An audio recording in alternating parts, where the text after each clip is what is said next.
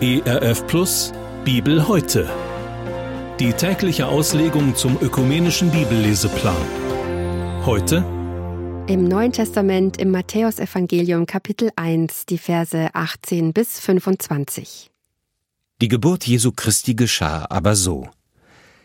Als Maria, seine Mutter, dem Josef vertraut war, fand es sich, ehe er sie heimholte, dass sie schwanger war von dem Heiligen Geist.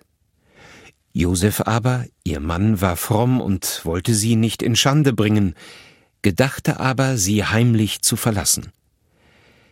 Als er das noch bedachte, siehe, da erschien ihm der Engel des Herrn im Traum und sprach, Josef, du Sohn Davids, fürchte dich nicht, Maria, deine Frau, zu dir zu nehmen, denn was sie empfangen hat, das ist von dem Heiligen Geist.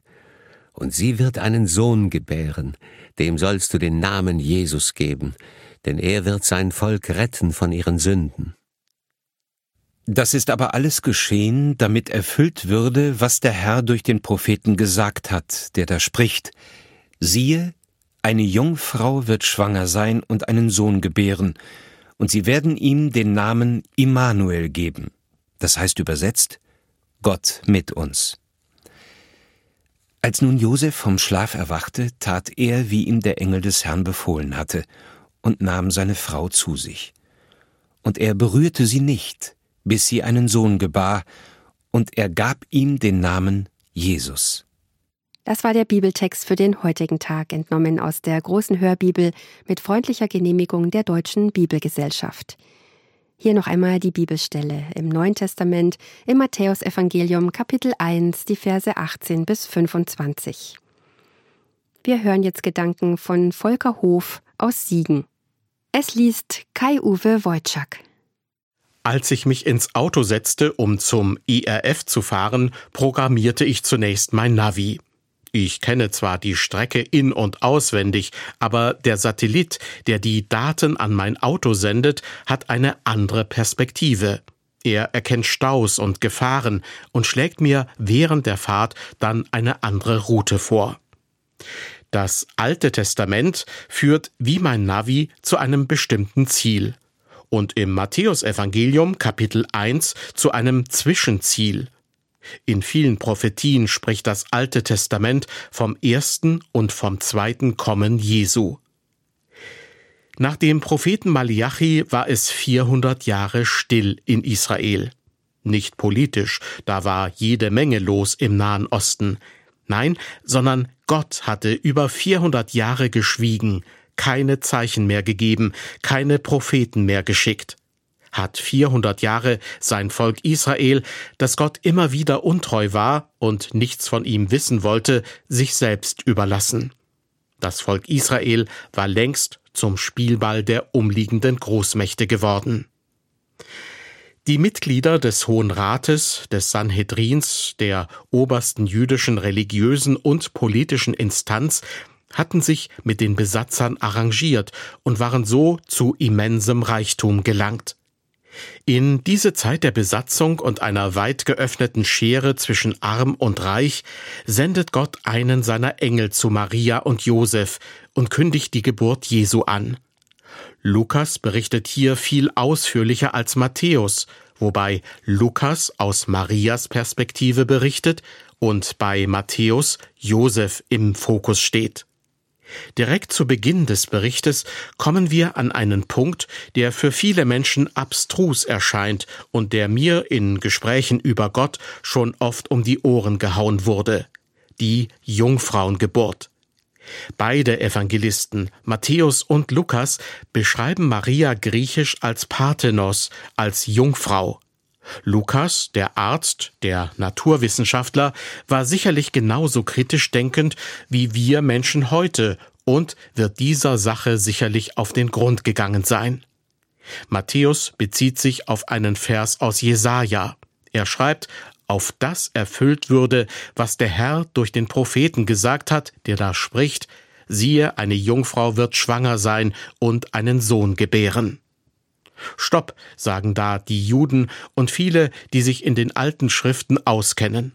Jesaja schreibt nicht von der Betula, der unberührten Frau, der Jungfrau, er schreibt über Alma, die junge, heiratsfähige Frau.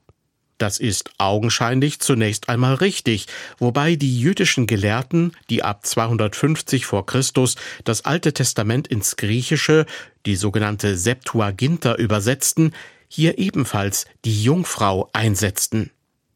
Aber wir sollten uns nicht mit solchen Diskussionen aufhalten. Im Kontext des Jesaja-Textes sagt Gott zu König Ahas, Fordere dir doch ein Zeichen von mir. Als Ahas ablehnt, sagt Gott, dann werde ich euch eben ein Zeichen geben. Ich kenne die Geburtenrate zur Zeit Jesu nicht. Im Jahr 2021 wurden weltweit mehr als 158 Millionen Lebendgeburten verzeichnet. Das sind fünf Babys pro Sekunde. Jedes entstehende Leben ist sicherlich ein Wunder, aber doch kein besonderes Zeichen von Gott. Gott lässt seinen Sohn aus der Reinheit, aus der Unberührtheit heraus entstehen. Charles Spurgeon, ein Erweckungsprediger des 19. Jahrhunderts, schreibt dazu, es gab keinen anderen Weg, wie Jesus geboren werden konnte. Denn wenn er von einem sündigen Vater gewesen wäre, wie hätte er dann eine sündlose Natur besitzen können? Er ist von einer Frau geboren, damit er Mensch sei, aber nicht von einem Mann gezeugt, damit er nicht sündig sei. Gott ist der Schöpfer allen Lebens und hat die Macht, biologische Gesetzmäßigkeiten außer Kraft zu setzen. Maria und Josef hatten jetzt aber ein Problem. Die beiden gottesfürchtigen jungen Menschen, Maria wird auf 14 Jahre geschätzt, gehen durch eine richtig schwere Glaubensprüfung. Die beiden waren verlobt, was damals im Nahen Osten ein verbindliches Eheversprechen war. Wenn die Braut vor der Hochzeit ihre Jungfräulichkeit verlor oder sogar schwanger wurde, musste sie nach dem Gesetz des Mose gesteinigt werden. Maria war der Situation vollkommen ausgeliefert während Josef noch Möglichkeiten überdenkt, wie er aus der Nummer wieder herauskommt, ohne dass Maria der Todesstrafe ausgesetzt ist.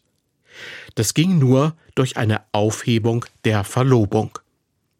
In diese Überlegungen hinein schickt Gott einen Engel. Matthäus berichtet insgesamt über drei Erscheinungen dieses Engels. Neben dieser Situation erscheint er Josef nochmal, als er nach Ägypten fliehen soll und einige Zeit später, als er wieder nach Israel zurückkehren kann. Seit Pfingsten werden Christen vom Heiligen Geist geleitet. Wir sollten also Erscheinungen, die uns im Traum begegnen, immer vorsichtig gegenüberstehen und sie gut prüfen. Paulus schreibt in seinem zweiten Brief an die Korinther, dass auch Satan als ein Engel des Lichts erscheinen kann. Aber hier kommt der Engel und spricht Josef erstmal seinen Trost zu. Fürchte dich nicht.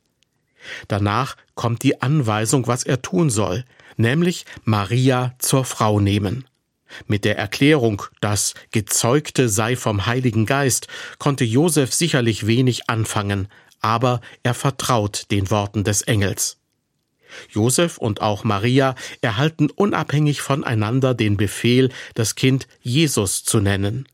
Jesus heißt auf Hebräisch Jeshua, was von der älteren Version Jehoshua, Josua abgeleitet ist und übersetzt heißt Jahwe hilft oder Jahwe rettet.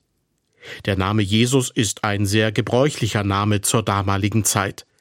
Der jüdisch-hellenistische Historiker Flavius Josephus berichtet in seinen Schriften von zwölf unterschiedlichen Personen dieses Namens. Vielleicht hatten ja deren Eltern die Sehnsucht, dass Gott in das Geschehen eingreift. Der Name ist heute für uns etwas ganz Besonderes und segensreich. Der Apostel Petrus schreibt, es ist kein anderer Name unter dem Himmel den Menschen gegeben, durch den wir sollen selig werden. Zurück zu dem Engel, der Josef erscheint. Kurz und knapp beschreibt er das Werk des kommenden Messias. Er wird sein Volk erretten von seinen Sünden. Jesus begegnet uns in der Sünde, dann rettet er uns von der Strafe der Sünde, dann von der Macht der Sünde und schließlich von der Anwesenheit der Sünde. so der amerikanische Pastor David Gutschick. Bemerkenswert auch, dass der Engel von seinem Volk spricht. Hätte er von Gottes Volk gesprochen, könnte man denken, dass es sich nur um das Volk Israel handelt.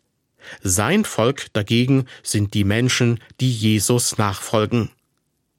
Wenn wir uns die Geschichte Israels ansehen, wie sie Gott nachgefolgt sind, dann wieder abgefallen sind und immer wieder versagt haben, dann schütteln wir vielleicht im ersten Moment mit dem Kopf. Dann aber fällt mir auf, dass es ja auch mein heutiges Leben widerspiegelt.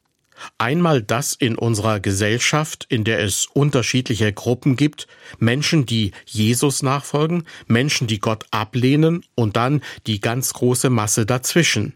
Aber es ist auch ein Spiegel eines jeden einzelnen Christen. Wie oft fasse ich daneben, falle wieder in alte Verhaltensmuster oder jage zu sehr den materiellen Dingen hinterher. Mir als Christ wird dann immer wieder bewusst, wie sehr ich Jesus brauche, der meine Sünde und mein Unvermögen auf sich genommen hat und mich vor dem himmlischen Vater vertritt und mich durch mein Leben navigiert. Das dürfen wir heute am heiligen Abend und an Weihnachten wieder neu feiern. Bibel heute. Auch als Podcast oder im Digitalradio DAB. Hören Sie ERF Gutes im Radio.